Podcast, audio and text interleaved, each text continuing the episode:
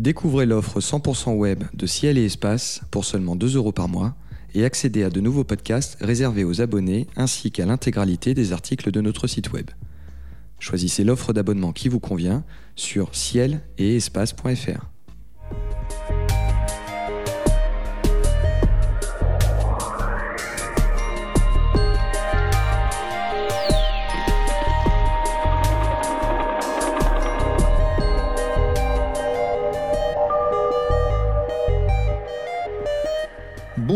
sur les podcasts de Ciel et Espace. Vous nous posez régulièrement la question comment devient-on astronome? Quelles sont les études à faire? Quels ont été les parcours des astrophysiciens aujourd'hui en activité?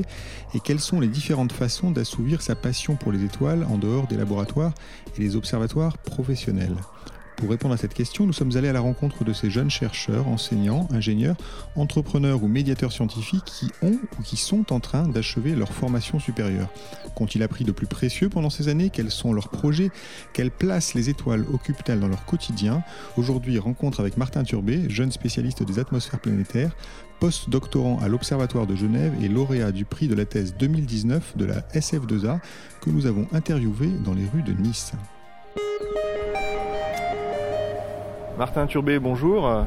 Bonjour. Alors nous sommes euh, ici à Nice euh, où vous venez de recevoir le prix de la thèse de la SF2A, la Société française d'astronomie et d'astrophysique, qui rassemble la communauté euh, des astrophysiciens et des astronomes professionnels. Donc une thèse remarquée, bravo déjà pour votre, pour votre prix. Les auditeurs de Ciel Espace vous connaissent peut-être puisque nous vous avions déjà interviewé à propos de Trappist 1. Vous avez travaillé notamment sur, sur ces planètes qui ont été découvertes, ces planètes extrasolaires qui ont été découvertes autour de l'étoile trappiste. Donc nous en parlerons euh, peut-être un petit peu plus au cours de cette, euh, cette émission. Euh, mais d'abord, vous avez eu donc un prix. Aujourd'hui, vous êtes en postdoc à l'université de Genève. On en parlera un petit peu plus tard. revenons sur cette thèse. Expliquez-nous un petit peu d'abord quel était son sujet, son titre déjà, et racontez-nous un peu ce que vous avez fait et ce qui vous a valu donc ce, prix de la thèse cette année. Le titre exact de, ma thèse est l'habitabilité des planètes avec un modèle numérique de climat appliqué à la planète Mars et aux exoplanètes. En fait, euh, le, concept de ma thèse, le, projet de ma thèse, a été d'essayer de comprendre quelles sont les planètes qui sont les plus susceptibles d'avoir de l'eau liquide à leur surface. Il y a, deux euh, raisons, euh, deux enjeux derrière cette question scientifique que j'ai exploré pendant ma thèse. Le premier, c'est qu'en identifiant les, planètes qui sont capables d'avoir de l'eau liquide à leur surface, on fait un pas en avant vers l'identification des meilleures cibles dans le système solaire, mais aussi en dehors du système solaire, avec les planètes extrasolaires, qui sont potentiellement capables d'héberger euh, de la vie telle qu'on la connaît et qu'on la comprend sur Terre.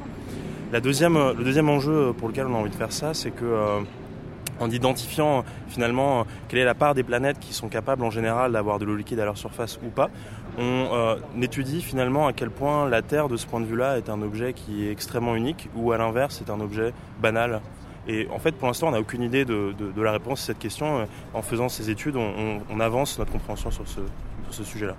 Alors donc euh, la, Terre effectivement euh, exceptionnelle parce que c'est la seule planète aujourd'hui, il faut le répéter, hein, malgré les annonces et les 4000 quasiment exoplanètes découvertes, on n'a encore découvert aucune planète avec de l'eau liquide avec certitude. Vos modèles quand même indiquent que parmi les planètes découvertes, certaines sont de bonnes candidates pour héberger de l'eau liquide. Ouais, effectivement. Alors pour l'instant, les, planètes qu'on commence à découvrir, il faut dire qu'elles euh, ressemblent a priori pas euh, trop trop euh, à la Terre telle qu'on peut se l'imaginer, parce que c'est des planètes qui tournent autour de ce qu'on appelle des étoiles M, des, petites étoiles. Et il y a une des particularités qui font de ces planètes des objets assez exotiques, c'est le fait qu'on s'attend à ce que ces objets soient dans ce qu'on appelle dans un état de rotation synchrone, c'est-à-dire avec une face qui est en permanence éclairée par leur étoile et une face qui est dans la nuit éternelle on pourrait avoir tendance à penser que cette rotation, ce type de, rotation euh, assez exotique euh, euh, est un frein à finalement la présence d'eau liquide en surface sur une planète. et un des résultats de ma thèse, a été de montrer que dans certaines configurations, en fait, ça peut même être un avantage. Et donc, on s'attend à ce qu'il y ait un certain nombre de planètes, du fait de cet avantage, de cette rotation synchrone, des planètes qu'on va commencer à détecter, des planètes qu'on va commencer à caractériser, qui ressemblent pas trop à la Terre, mais qui sont des bons candidats de ce point de vue-là pour avoir de l'eau liquide à leur surface. Donc vous donnez un peu un, regard d'espoir à tous ces à tous ces chasseurs d'exoplanètes et, euh, et, futurs exobiologistes qui, qui, cherchent évidemment des non pas encore des traces de vie parce qu'on n'en est pas là, mais en tout cas euh, effectivement il y avait eu un débat quand on a découvert ces fameuses planètes autour des étoiles euh, naines M, mhm. la rotation synchrone. Pour rappeler un peu ce que c'est, les auditeurs se voient comment tourne la Lune autour du Soleil, autour de la Terre, pardon, elle présente toujours la même face, c'est exactement ça. Donc elle présente toujours la même face à leurs étoiles, ces planètes là. Mhm. oui, difficile d'imaginer quand même qu'une qu'une planète constamment exposé au, flux de son, de son étoile puisse être, euh, puisse être euh, habitable. On n'a pas une face donc qui est euh, surchauffée, qui dépasse les 100 degrés, et puis une autre glaciale. Comment, comment, vous, comment vous, vous représentez, vous, ces planètes synchrones autour des étoiles M? En fait, avec tous les progrès qu'on fait depuis quelques années sur la modélisation de l'atmosphère, on est maintenant capable de, de, de, faire des simulations numériques pour simuler comment fonctionne l'atmosphère de ce type d'objet assez exotique. Et un des résultats majeurs de ces quelques dernières années euh, sur l'étude de ces objets-là, ça a été de montrer que, euh, en fait, euh, si une de ces planètes a une atmosphère, cette atmosphère-là peut efficacement redistribuer la chaleur un peu partout sur la planète et donc limiter les contrastes de température que l'on pourrait estimer bêtement, naïvement avec des calculs simples sur, une feuille. et en utilisant ces modèles-là, on se rend compte qu'en fait, dans certains cas, en fait assez fréquents, l'atmosphère est suffisante pour pouvoir redistribuer la chaleur et donc tempérer finalement la phase jour, mais également la phase nuit, et donc limiter les contrastes de température et rendre la planète pas si finalement extrême en termes de, température, en termes de contraste de température euh, qu'on pourrait s'imaginer. Alors vous, vous avez euh, évidemment fait euh, réaliser beaucoup de modèles, donc il y a beaucoup de travaux euh, théoriques. Vous avez fait votre thèse au, laboratoire de météorologie dynamique à, Paris. vous avez des, planètes réelles auxquelles vous pouvez vous accrocher ou auxquelles vous pouvez comparer vos résultats?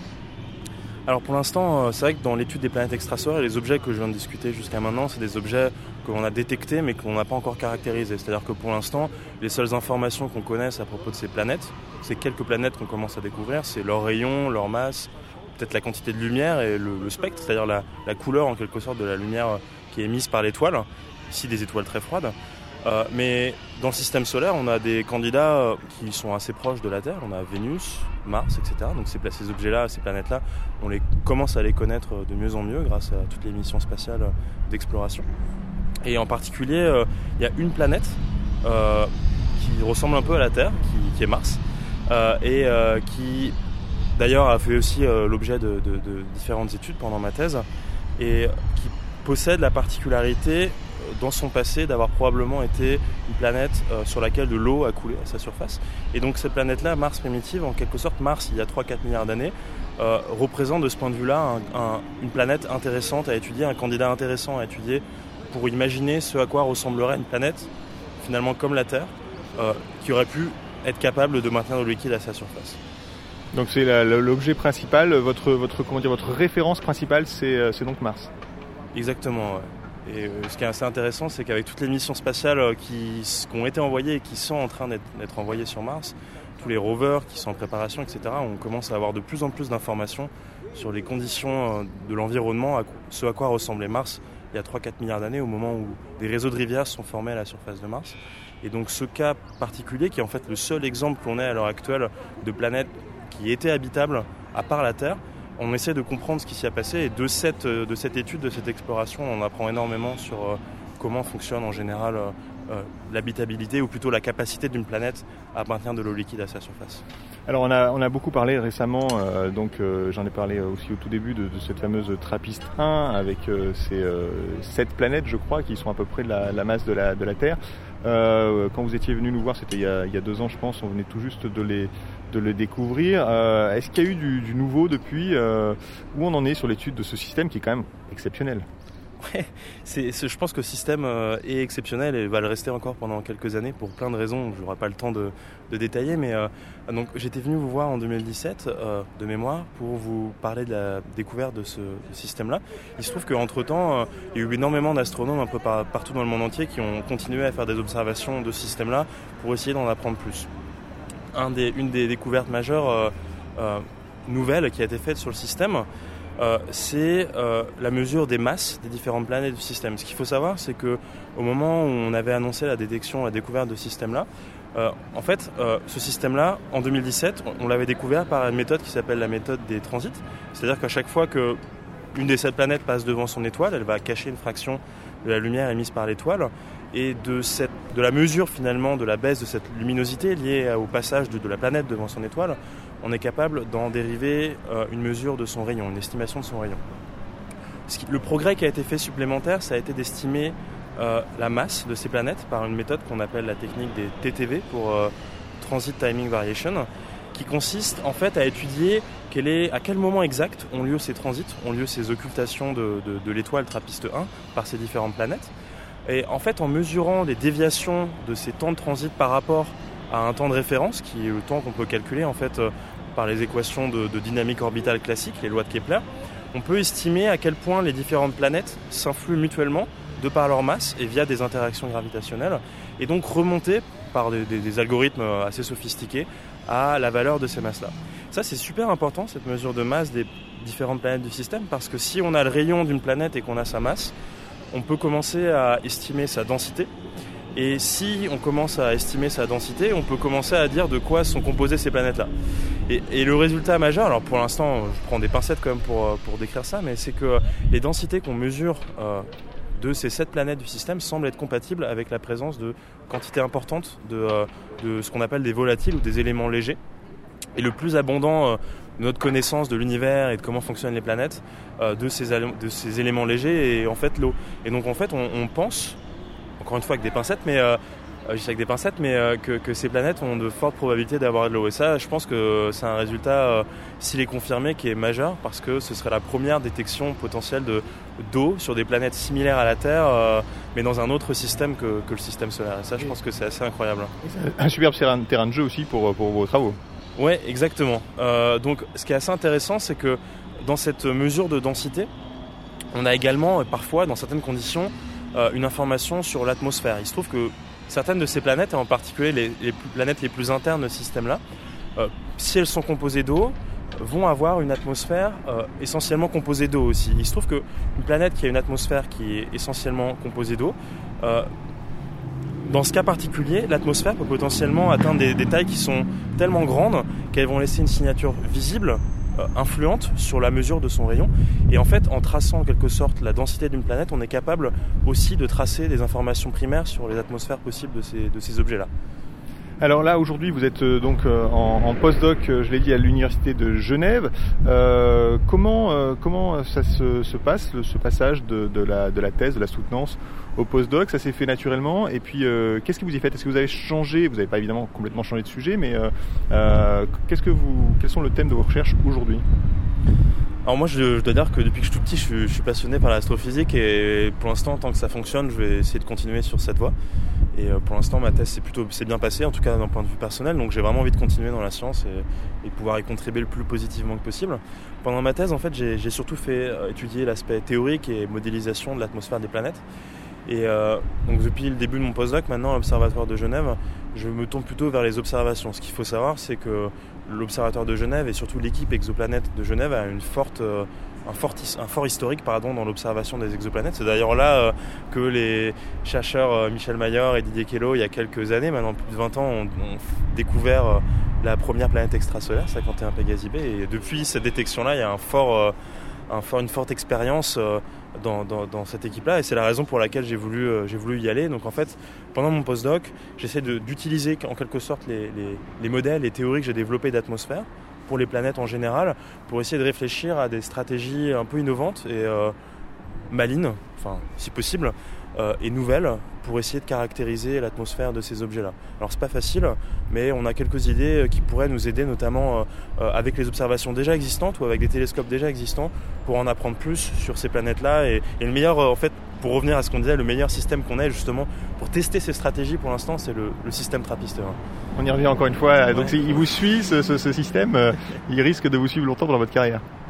Ouais, ouais, ouais, mais en fait, euh, on réalisait pas au moment où on a annoncé cette découverte, où Michael Gillon a annoncé cette découverte. Je pense pas que quelqu'un aurait pu prétendre réaliser à ce moment-là à quel point ce système-là allait être euh, important pour la suite. Il sait que il est non seulement extraordinaire de par les propriétés de ces planètes, mais il est d'autant plus extraordinaire de, par le pouvoir euh, observationnel, la facilité qu'on va avoir à caractériser, par rapport aux autres planètes à caractériser ce système-là. Et, vraiment, je pense qu'on va vraiment, vraiment en apprendre beaucoup dans les années à venir grâce à, ce système-là très particulier. Euh, quels instruments vont être mis en œuvre justement dans les années, dans les années à venir pardon, pour, euh, pour étudier Trappist Parce que là, on a l'impression quand même que déjà la découverte était, était exceptionnelle, avec des moyens relativement modestes, j'ai envie de dire, mmh. finalement. Euh, mais pour l'étudier, est-ce qu'aujourd'hui, les grands télescopes, ceux du VLT, est-ce qu'ils est suffisent? Est-ce qu'il faut des objets, euh, des télescopes plus importants? Euh, mhm. Quel est le calendrier que vous pouvez prédire, entre guillemets, pour l'étude de ce système? À mon sens, alors je ne sais pas si ce que je vais dire est représentatif de ce que tout le monde pense, mais à mon sens, je dirais qu'il y a deux grandes stratégies qui vont vraiment nous permettre de faire révolutionner notre connaissance sur ce système-là. Le premier, ça va être grâce au télescope James Webb, qui va être lancé, on l'espère, le plus tôt possible. Euh, et qui va permettre de réaliser ce qu'on appelle la, spectroscopie de transit.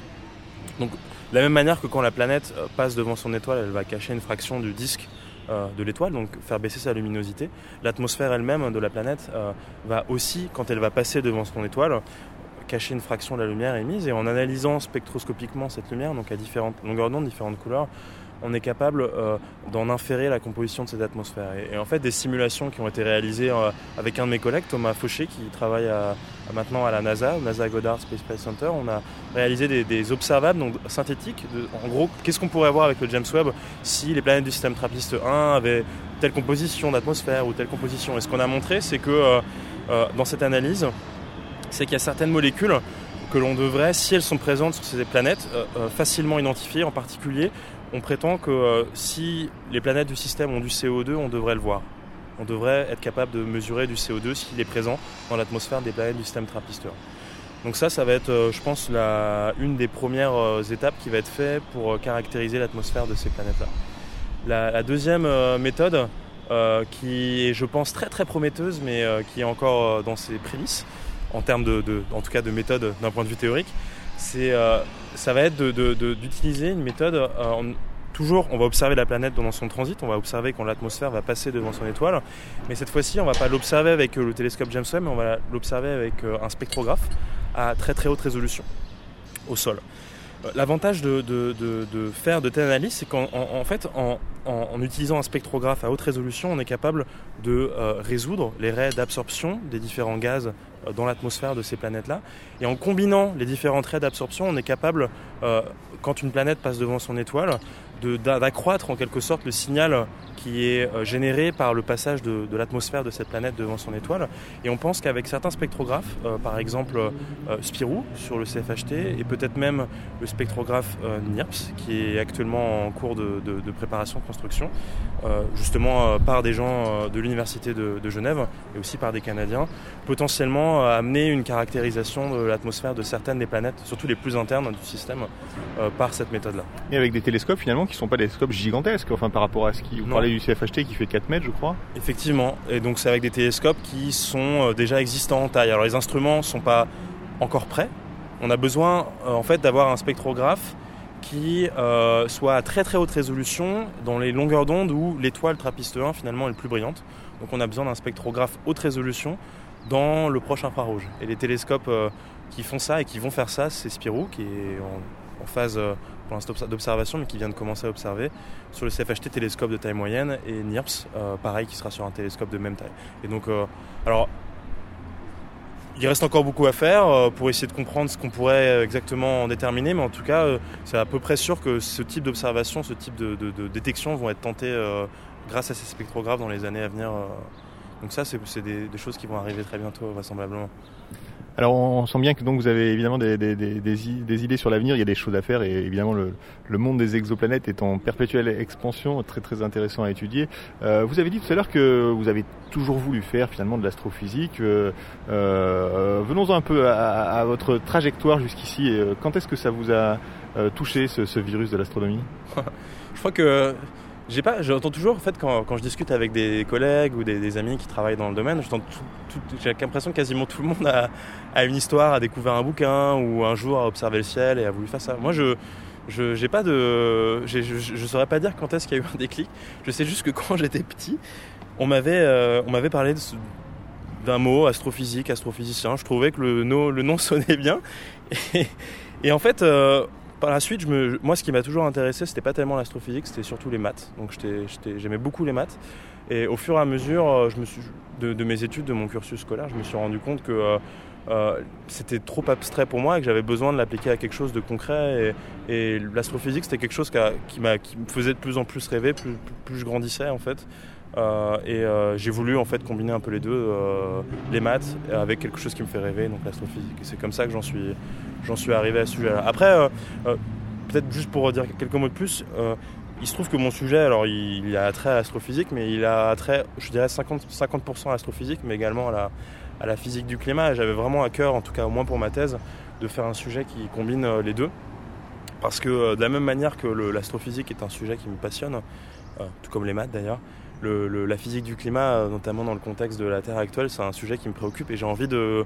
Alors pour la thèse, c'est peut-être pas très significatif, mais j'ai envie dans le futur, du mieux que possible, de pouvoir contribuer à, essayer de mieux comprendre quel est l'impact de l'homme sur l'atmosphère euh, sur l'évolution du climat et en développant ces modèles d'atmosphère tels que je les ai fait pendant ma thèse, euh, je contribue indirectement aussi à développer ces modèles-là et donc développer notre compréhension euh, du climat terrestre. Ça veut dire que l'étude des planètes, des autres planètes du système solaire et l'étude des exoplanètes peut nous apprendre des choses sur notre propre planète?